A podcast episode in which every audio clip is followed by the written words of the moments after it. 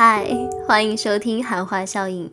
我想你刚开始打开啊，你应该会搞不懂为什么要叫这个名字呢？顶多可能跟主持人子涵有点关系，但其实这个名字经历了很深刻的思考，还有一份心意。希望我的节目可以帮助你，无论是消除疲劳、解决烦恼、获得知识与快乐、打发无聊。理想更新数量呢是一周四集了，那每次会制作专属的片头，让我们一起来聊聊电影、书籍、日常，还有人生选择题。谈话效应，听我听你。本节目欢迎厂商赞助播出，厂商你看见我了吗？厂商。哎，我要先跟大家打预防针哦，就是我发现我的那个试播集啊，就做的有点非常的平静，听起来很舒服，很唯美。就是我有这样的声音，大部分的人对我的印象大概就是广播人，然后也会用声音说故事。但其实我平常有另外一个身份，除了是学生之外，还有是记者啊。所以当我在讲一些比较正经的事情的时候，我就比较不会那么温柔，我可能会用一点力气，或者是讲话语速会比较快啊，或者比较用力一点。然后再加上我目前之后我已经先录了几集预录了起来，那都是没有写稿子的，所以有些时候你会听得到我我在思考。我先跟大家打预防针，就是因为哦，我会看我当下讲的是什么样的主题，然后配合那样子的情绪。反正接下来就是让我们在含化效应开启你跟我这段旅程吧。那为什么会叫做含化效应呢？这其实是从我自己所就读的科系，因为我自己读的是广播电视学系嘛。然后我们都会有一堂必修课叫做传播理论。那你从传播理论这四个字听起来就觉得是一个超级枯燥乏味的东西啊。但是我后来就是在上课的过程当中，你会发现这其实就是一种大众心理学，或者是某种程度上它是一种尝试。你一直都觉得说啊，这不就是原本就是这样吗？但因为还是要。用着科学的角度去证实它，所以传播学者就很喜欢去做一些各式各样很可怕的实验，然后来证实这件事情真的是这样。其中有一个叫做含化理论，又叫做含化研究，它主要是在一九六七年由宾州大学传播学院的格伯纳教授他所提出来一个重要的理论。大家都知道说，诶，如果你平常常常接触什么样的资讯，像是电视啊，像是手机、网络，你看什么东西，你就会成为一个什么样子的人。就是我们在上课的时候啊，老师很喜欢跟我们讲说，你知道传播学者呢，就是一群疯子，就他们很喜欢去做那种大型很可怕的实验。那到底我们的格伯纳以及当时这群人，他们做了一个什么样子的研究呢？其实早在十年前啊，就是美国宾州大学在一九五七年的时候，他就受到了国家心理卫生中心的委托，他想要针对美国三大电视网的电视节目来展开数十年的调查。简单来说，就是想知道说，到底人们会被电视影响到的程度有多大。所以他们做了一个我觉得还蛮可怕的实验，就是找了一群孩子。然后分成实验组跟对照组，怎么样呢？如果是对照组的话，就是让他们看一些小朋友看什么，比如说碰碰狐，或者是诶小猪佩蒂，这应该也算是正常的优质儿童节目，或是诶天线宝宝之类的。比较适合孩童来观赏善良、活泼又阳光的这种性质的节目，但是另外一个实验组，他们让孩子看的是什么呢？他让孩子看的是一些血腥暴力的内容，并且这样子的内容让他持续一路一路这样看到长大。那其实这个实验呢，他在当时进行并且完成，的确是做出一些结论，或者是得到一些我们所要得到的结果，但他也引起了人家的诟病。为什么呢？因为。后来那些观看暴力电视节目长大的孩子，的确对他们带来了什么样的负面影响呢？像是有偏离现实的认知啊，然后加上他们会比一般的孩童有更多消极的情感体验，甚至是长大之后可能都会有暴力倾向。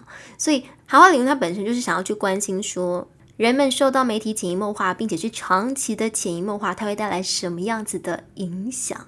我还记得老师上课的时候，他就举出了这样一个例子，然后 这个例子让我们都非常印象深刻。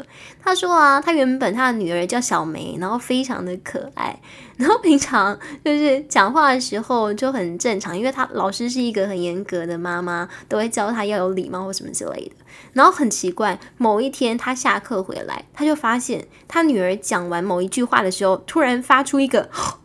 猪叫声，然后当下他妈妈就非常的惊奇，他想说你这是怎么学来的？他说没有啊，小猪佩奇就是那个佩佩猪都这样子啊。然后我们老师听到了当下，他就决定不要让他的小朋友看佩佩猪了。这是一个非常实际行话理论，它会为孩子所带来的影响的一个例子哦。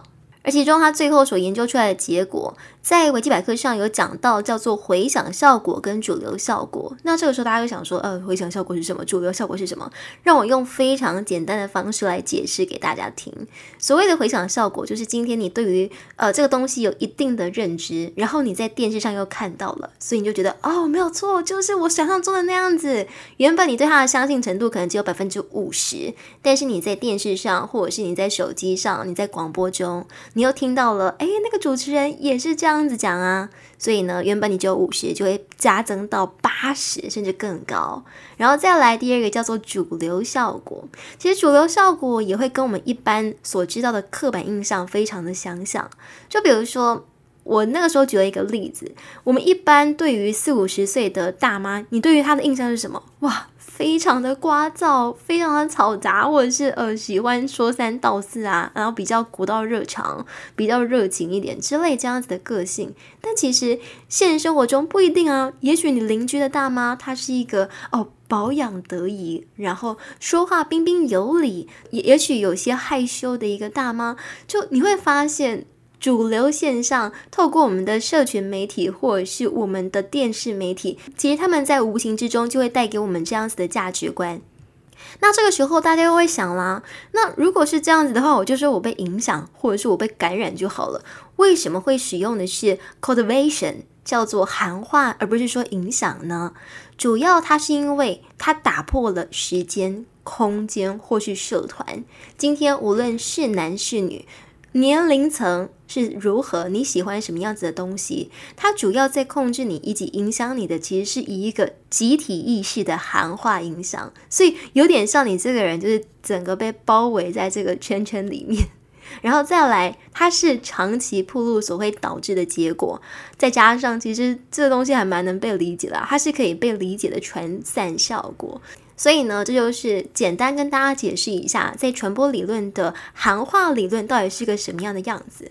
那这跟我的含化效应又有什么样子的状态呢？首先，广播这件事情本身就是一种输出嘛，所以今天无论你认不认同这些价值观，其实多少你都会被这些意见所影响。再来第二件事情，我觉得这跟我过去在做的事情有点像，就是我在试播节的时候有稍微跟大家提到。我过去一整年呢，就是做了三百六十五天连续每晚两个小时的广播嘛。然后你知道那是一个什么样的情况吗？就是一天两个小时，二十四分之二，所以是十二分之一。那你想想看，假如说一年十二个月，十二分之一就等于我有整整一个月七百三十个小时，全部都在讲话。那你就会发现很有趣的事情是，每天只要到晚上十点啊，我的听众就会准时打开他的手机，然后想说，嗯。子涵七点零一分了，怎么还没有上播？他他们会开始担心说，我是不是不见了？除了这之外，有一个非常非常大，我觉得很有趣的事情是，大家会在我的 IG Vocal Keeper，然后在下播之后给予我一些回馈，然后跟我分享，诶，他今天听了这个播之后，他有什么样子的感受？其中我觉得一个很好笑的就是，大家如果听了喜欢的话，就会跟身边的朋友推荐嘛，或者是。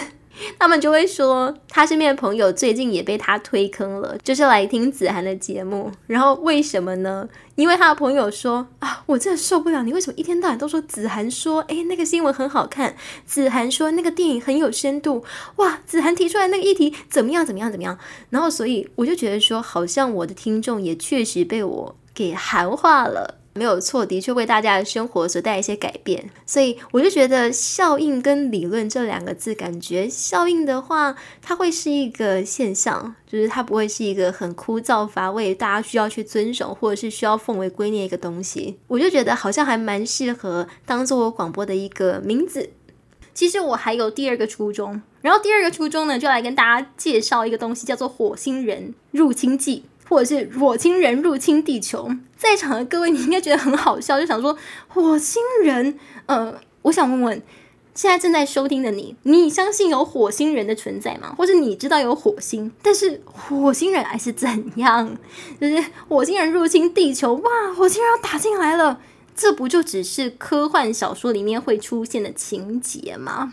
但是要是有一天，你今天听广播听到一半，然后一不小心，突然，哎，你发现他说火星人入侵地球了。那你会相信吗？来跟大家讲一讲，就是传播理论当中有一个非常重要的历程，叫做火星人入侵地球。这个呢，我刚刚跟大家提到，你知道传播学者都非常非常喜欢做一些乱七八糟的实验，或者是非常大胆的实验。火星人入侵地球，它的状况就是一九三八年的时候啊，美国有三千两百万户的家庭当中，他们有两千七百万户。有收音机，就是在这么高比例，就是大家都知道，我们传播的历程，首先是先有广播，再有电视，然后再有我们的新媒体。在那个时候，广播还是当道的时候呢，美国最流行的广播节目是全国广播公司的蔡斯汉桑博士时间。这个节目呢是在每周日的晚上十点钟播出。但是这个时候，哇，就有趣了。因为有另外一个著名的主持人，他叫做奥森威尔斯，他是在哥伦比亚广播公司，他会觉得不行啊，因为他的节目叫做水星剧场，也是在同一个时间播出的。那这个时候，他就想，我要怎么样用更新奇有趣的内容，从对手那边把听众给挖过来呢？所以他就决定将英国科幻大师威尔斯的名作叫做《世界大战》，用广播剧的方式来播出。这个时候，好，首先我来跟大家介绍两个东西哦。第一个东西叫做什么东西是广播剧呢？请大家记得广播所构成的三要素：第一个是旁白，第二个是音效，第三个是音乐。首先，旁白就是我现在，比如说我在讲的这些话呀，这些台词，可以借由我们的话语，让你知道这个故事的细节以及进程。这就是首先我们的 OS。第二个东西叫做音效，你想说，嗯，音效那是什么？比如说火星人要入侵地球了，然后一个炮弹的声音，嘣，这个就是音效。你会想说，音效就只有这样子单点来做出效果吗？不止，就包括你今天在夏夜的夜晚，有那种夏虫鸣叫的声音、蟋蟀鸣叫的声音，这样子的环境音，其实也是音效当中的其中一部分。或者是我今天我要配合我的剧情所做出一些 foley，这样子的敲门声，这也是音效。那音效存在的意义是什么呢？就是希望呃可以让大家在聆听的时候更加的深入其境，就不是一切都要靠你自己的想象，而是你可以直接用听的去感觉到。好，再来，我们又讲到第三个是音乐。音乐它所存在意义是什么呢？就比如说今天这个情节刚好到了最难过的高潮，或是最感人的高潮，但是你那个激动啊，只有在心中这样不停的回旋，我们就必须透过音乐，比如说加入一些小提琴啊、大提琴啊、钢琴这样子来渲染大家的情绪，心情就会随着这样子音乐高低起伏。所以首先。广播剧呢，或是我们的广播就会涵盖这三个要素。那广播剧它本身有点像电视剧一样，只不过它是单纯用听的，你不用用看的，你就可以知道这个故事情节的发生。好，首先这是大家对于广播剧的认知。第二个东西，你知道广播我们所收听的形式，比如说我每天晚上的十点到十二点钟这两个小时，我就是直播时间，但是。大家可能就觉得啊，我就下班，然后之后我再打开我的手机来收听，或者是我今天把事情做完，我再打开手机来收听。所以两个小时的节目，其实大家不会从头听到尾。他可能今天下班就已经十一点了，哦，好累哦。那我前面一个小时就是没有听到啊，我就从后面一个小时这样子开始听，这些都是非常非常正常，这些我们大家都知道。但是这就构成了为什么这个火星人入侵器这个广播剧会造成这么大的轰动跟效果。他其实做了一件非常重要的事情，他除了把这个故事精简化、缩减之外，他还把火星人的着陆地点原本是维多利亚时代的英格兰，他改成了美国纽泽西州的格罗弗岭。就为了达到这个逼真的效果，并且他们决定用新闻直播的方式播出，实在是太逼真了。所以当天晚上到底发生了什么样子的事情呢？十月三十号的晚上八点，这一部广播剧正式开播了。通常呢，广播剧播出几分钟之后会播放一段音乐，但是那一天的音乐呢，却被一个突发新闻给打断了，并且特别公告就说。芝加哥詹宁斯天文台的教授报告，他观测到了火星上的爆炸。这个时候，原本哎音乐再度响起，大家都觉得说这只是一个插播新闻，但是过没多久又停了下来。这时新闻就更新为一个记者叫做菲利普斯，他对一名天文学家的采访。紧接着呢，又下一则新闻，哇，好紧张！那个新闻公报就宣布说。一个巨大的炽热的物体跌落在了纽泽西州格罗弗岭附近的农场。这个时候，他又直接做的非常逼真哦。这个记者就挺进了现场，去描述了火星人从太空船里面爬出来的情景，就说：“这是我目前看到最可怕的事情。这是某种生物，它们移动起来就像是灰蛇一样，它们的身体呀，哇，就像熊那么大哎。”他的眼睛就像巨蟒一样，他的嘴巴是 V 字形的。然后接着，哇，这个时候你想象一下，要是你明明你前面你也没有听到说他的介绍是啊，这是广播剧，或者是你也不知道这个东西是广播剧，那你平常接收讯息的媒体都是广播，你一打开，突然听他这么讲，请问你不会吓死吗？然后这时记者又接着说，他说那是什么？喷射的火焰扑向行进中的人群，天哪！整个农场都燃烧起来了。他在我的右侧，只剩下二十米了，他就要靠过来了。你知道吗？话音刚落，顿时这个时候广播突然没有声音。几分钟之后，广播员就严肃的宣布，包括周警官在内四十人死在农场之上，并且他们的尸体严重变形。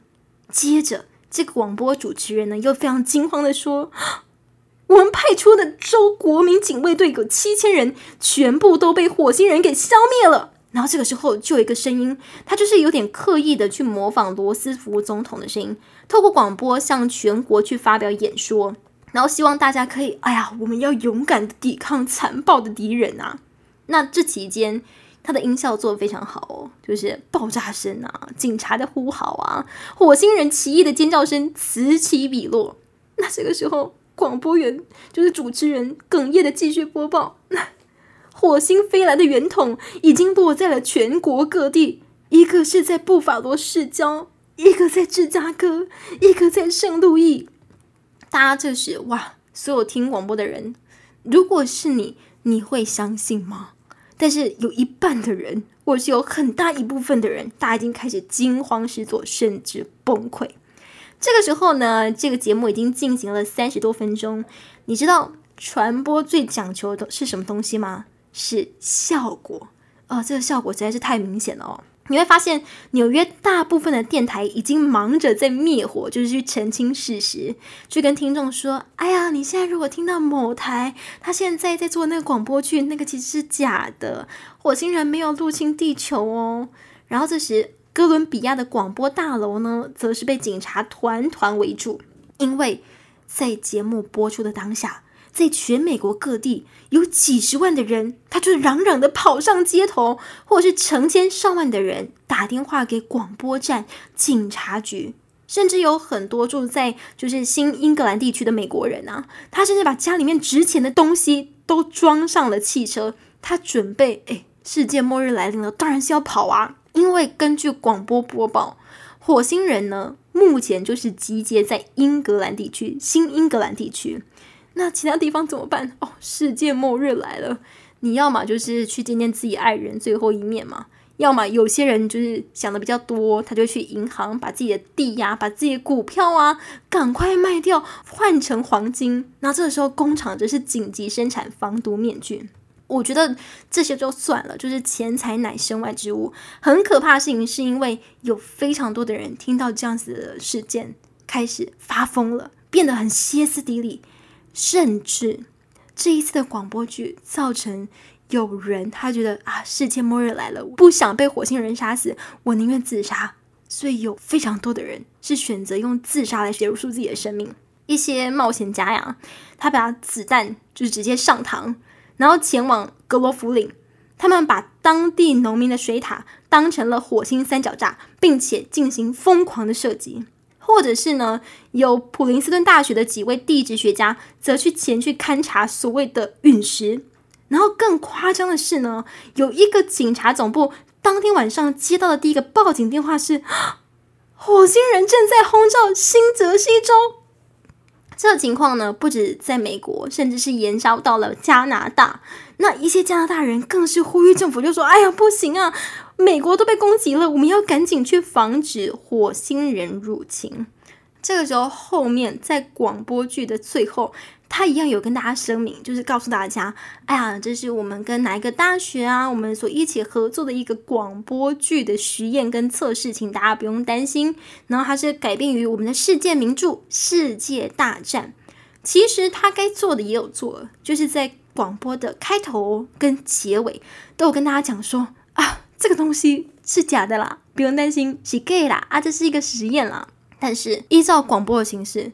请问你这个时候听到火星人入侵地球了，你会继续听下去吗？你会听到最后吗？你会听到最后？嗯，好，今天这个节目听完了，呃，十二点到了，要说晚安了，这样不会啊？这个时候你已经赶紧哎去逃跑了，去卖你的家当了，去卖房子了，怎么还会留在收音机前面听广播呢？所以有太多人没有听到前面那一段，也没有听到后面那一段。甚至是就是有些人太过惊恐，再加上当时播出的时间是在晚上，更是加剧了大家恐惧的氛围。那隔天当然报纸出来就澄清说啊，这件事情是假的。但是这一次的这个事件呢，算是呃我们在传播学者啊众多的实验当中最可怕以及付出最大代价的一次，就叫做火星人入侵记。那那时候老师上课的时候就跟我们分析几个效应啦，就比如说，呃，因为广播的形式大家没有听到头跟尾，然后再加上他的那个音效，还有他的剧本写的实在是太逼真了，不止可以真实的去听到音效、炮弹的声音，然后飞机轰炸呀，非常逼真的现场状况。除了这之外，他加了几个元素。你还记得他有特地的，比如说把世界大战里面原本是在新英格兰地区的这个元素改掉，它改成了实际的地名。就比如说今天你在 YouTube 上面看到 YouTuber 说：“天哪，他现在正在直播哦，我看到了我家那边有一个熊熊大火。”然后天哪，那就是台北，台北的板桥区。板桥区，我跟你讲，也许你在屏东不会紧张，板桥区的人紧张的要死啊，他就是。把那一些原本虚构的地名，或是当时的地名，换成了现在这个地名，所以大家那个可感度提高的非常多。除了这之外呢，他还找到了专家证言，就比如说有我们的记者啊，有我们的天文学家呀，还有民众在旁边呼嚎的尖叫。原本你可能想说，如果只有那个记者来报道，那也许是个电视台或是这个广播电台他们的资讯错误嘛。但是有你平常哎，人家是学者哎，他讲的话你当然相信啊。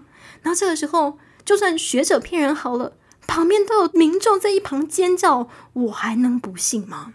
所以在这样子的情况之下，就是你知道结合非常多呃很刚好的一些元素，造成了这样子的情况。所以这个火星人入侵记呢？为什么会想要来讲这个事件？除了让大家更加了解，呃，传播理论当中，就是火星人入侵记到底对我们造成了多大的影响哦，还还必须帮大家补充一点哦。就比如说，你现在所接收资讯的管道，也许已经不是电视台了，一定是 YouTube 了。但当时大家都相信，广播电台它所传递的资讯就是绝对正确的。或是就是政府他有把关过的，或者是就是专业，因为你长期相信他是对的嘛。那这个时候你长期相信的媒体突然告诉你这样子的事实，你会去怀疑吗？就是结合以上这样子的思考，我想要讲的，为什么我想要把我的节目叫做含化效应？我想带给大家是什么呢？是因为你看火星人入侵记，要是。你没有知道这件事情，然后或者是你没有具备足够的知识，或者是你没有实事求是的这样子一个心态，其实很长。今天你所相信的电视媒体、网络媒体，他告诉你什么东西，你就会相信，你就觉得哦，对，这是对的，你就很容易被一些假新闻或者是一些假消息给蒙骗。那我希望含化效应，我可以透过我的节目当中，无论是去分享电影，或是去分享一些新闻、时事、音乐、书籍，甚至是人生故事，我也会去找一些我朋友来上节目，或者去聊一些我最近到底遇到了什么各式各样的经历。我们节目会谈的东西非常非常的广，因为我之前做三百六十五天的广播，就是呃，我跟大家讲一下那个配置，稍微分享一下。礼拜一的海龟汤就是结合一些。神奇的时事，礼拜二电影，礼拜三音乐，礼拜四新闻，礼拜五是 special topic，礼拜六是书籍，礼拜日是谈心。所以基本上，比如说一个传播学生，或者是以一个比较文艺青年的角度，我所关心的事情都会跟大家一起来聊。那可以希望透过这个节目，去告诉你一些你想知道，但是也许你不知道的事情。为什么会很强调你不知道这件事情这这个东西呢？是因为我在试播集的时候跟大家提到，在纪录片这堂课，我们老师叫做刘佩仪，老师就有讲说，今天我要看到那部片子，请你告诉我一些我不知道的事吧，要不然你就是要讲故事能力非常厉害，让我觉得 OK。我今天在看这个事实的时候，我觉得蛮有趣的，或是你讲的蛮好的，但是最大的目的，传播人最大目的是什么？去告诉我一些我想知道。但我不知道的事吧。那由于我自己可能人生历练也不一定到非常的足够，但是我会努力利用我的节目，利用我的声音来告诉大家一些也许过去你不知道的事。好啦，以上就是我们今天的含化效应，就是让大家知道说，哎，其实取名也是蛮用心良苦的，然后也可以尽量用我自己的专业，就是为大家带来更多更深刻有趣的内容。含化效应。为什么叫听我听你呢？因为听我的同时，其实某种程度上也是在倾听你自己哦。所以感谢您的收听，喜欢的话呢，可以在底下留言评分，或是分享给你的朋友，以及可以多听几次哦。我是子涵，我们下次见了，拜拜。